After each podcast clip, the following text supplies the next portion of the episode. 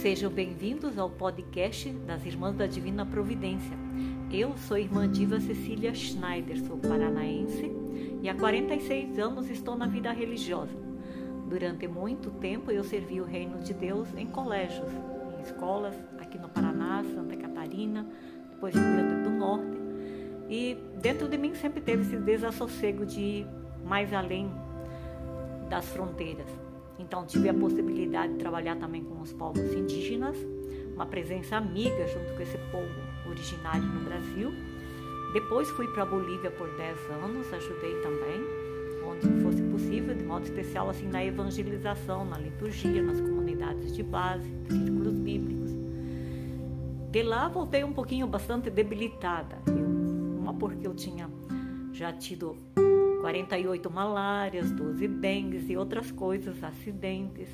Então me voltei para o Paraná e fui para a cidade gaúcha, onde também me recuperei, fiquei muito bem de saúde. Depois fui para o interior da Bahia.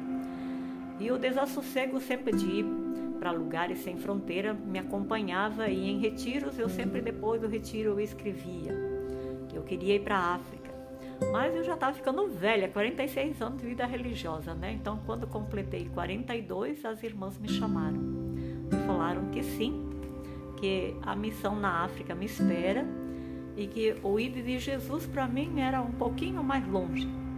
Então, eu fui, fui bem preparada, as irmãs me prepararam de saúde e tudo, me despedi da comunidade e fui. E a missão nossa lá temos duas, uma em Nampula e uma em Entre Lagos, no Niassa, em Moçambique. Che chegando lá, é, é, muito grande a diferença, é, é muito forte também a realidade, né?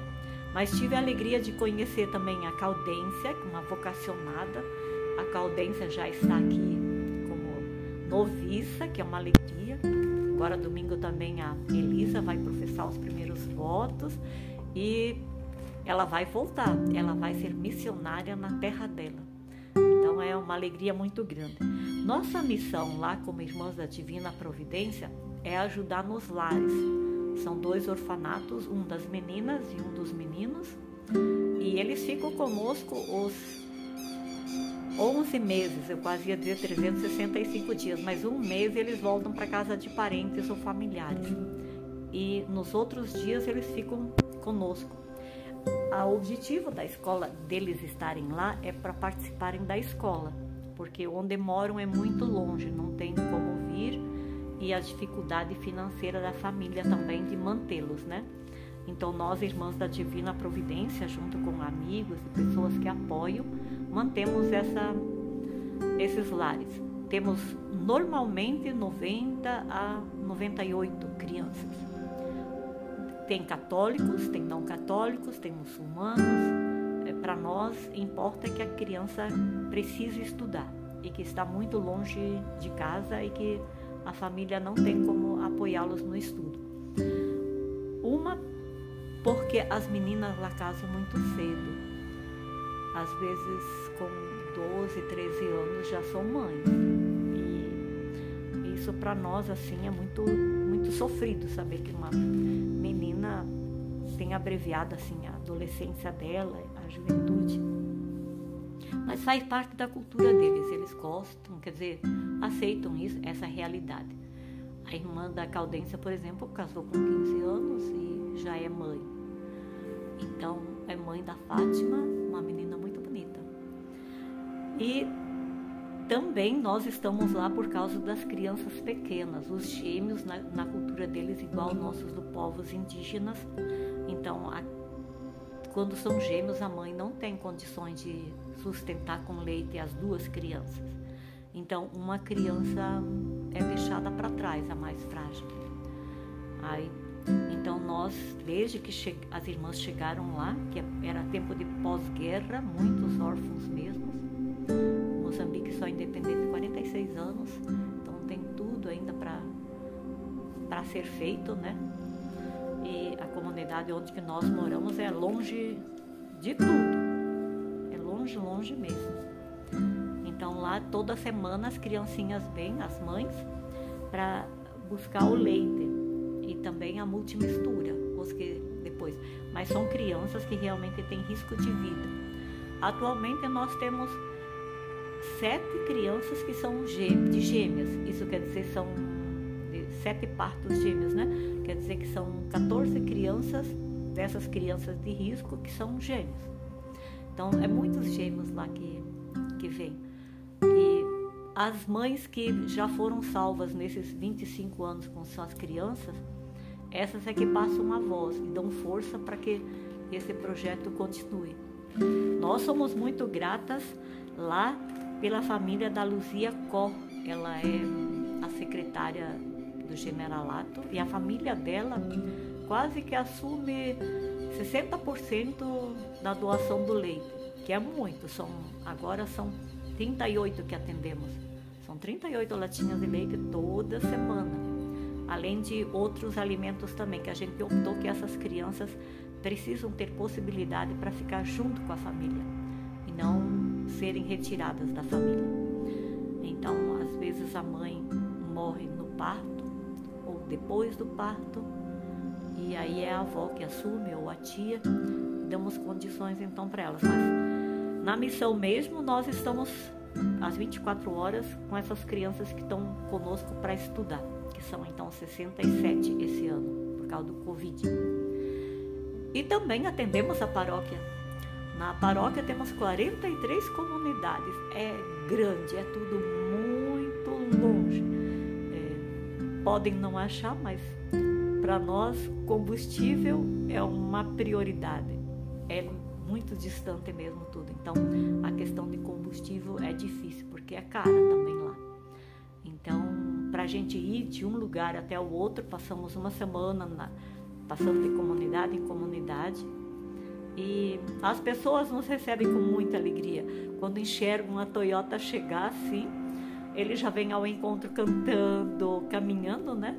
Mas vem ao encontro, é claro que a gente para e depois continua o resto do trajeto andando também. Tem crianças que choram porque nunca viram uma pessoa branca, né?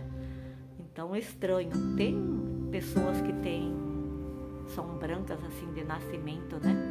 Lá, mas é já por causa da falta da melamina, né? Agora ver realmente assim uma pessoa branca, eles não conseguem entender que eu como vovó consigo ler, porque a avó deles não sabe ler.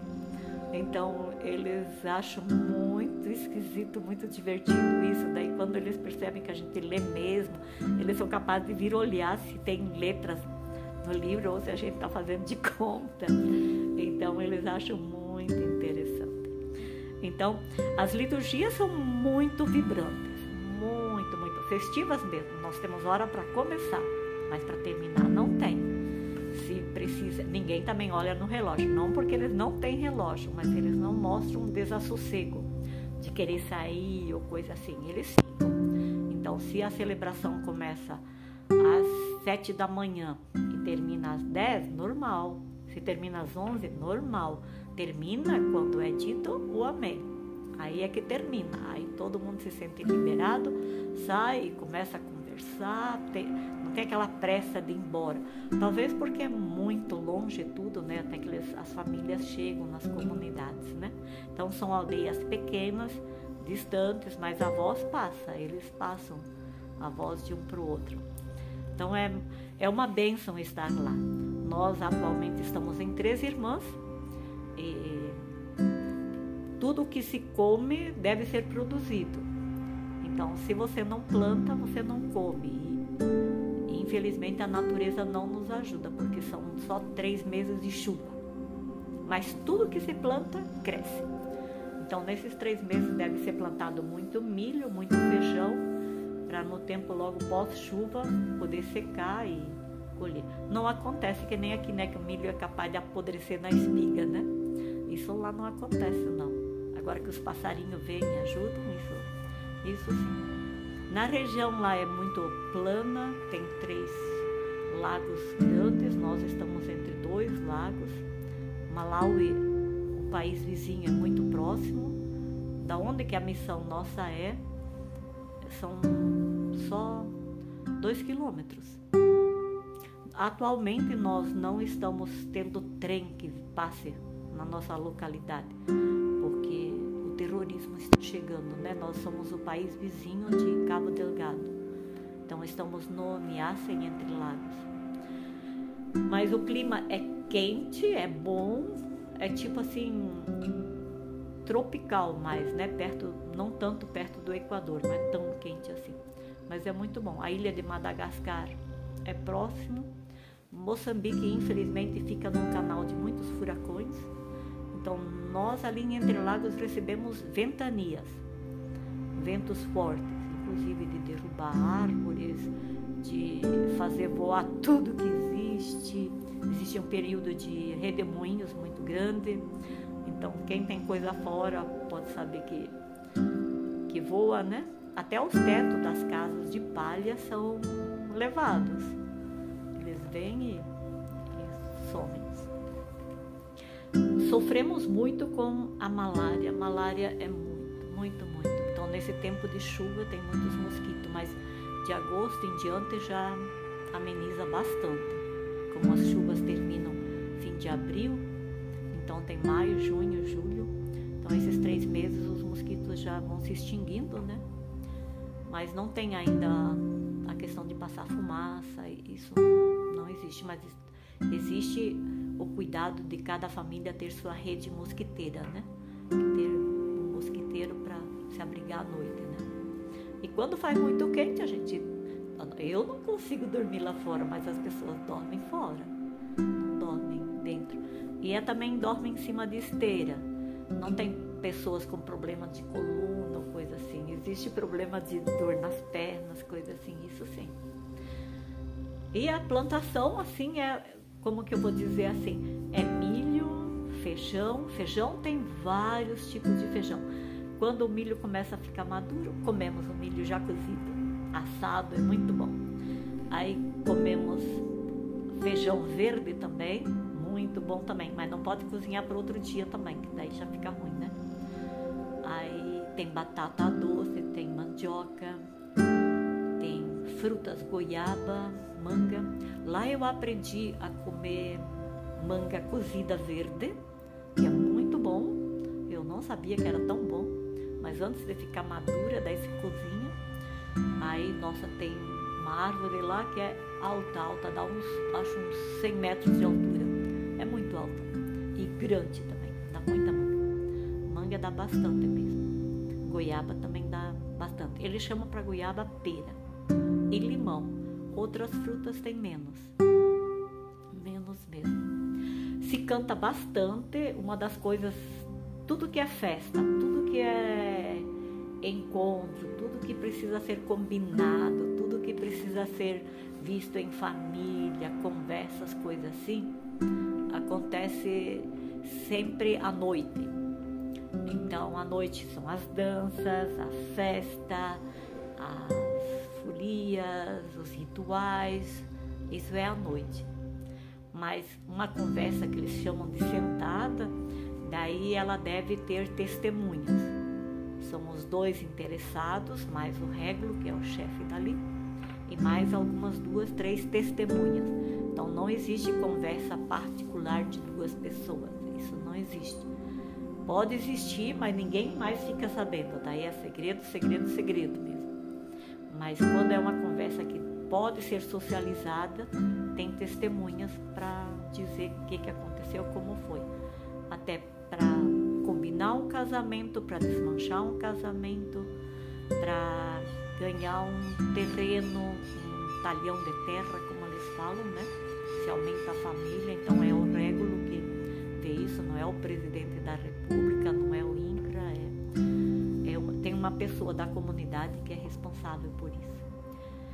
Na liturgia tem a catequese, a catequese é muito levada a sério, é nos sábados que tem a catequese todos os sábados, daí na missa as crianças da catequese sentam nos primeiros lugares, o catequista as acompanha, tá junto com eles sentados.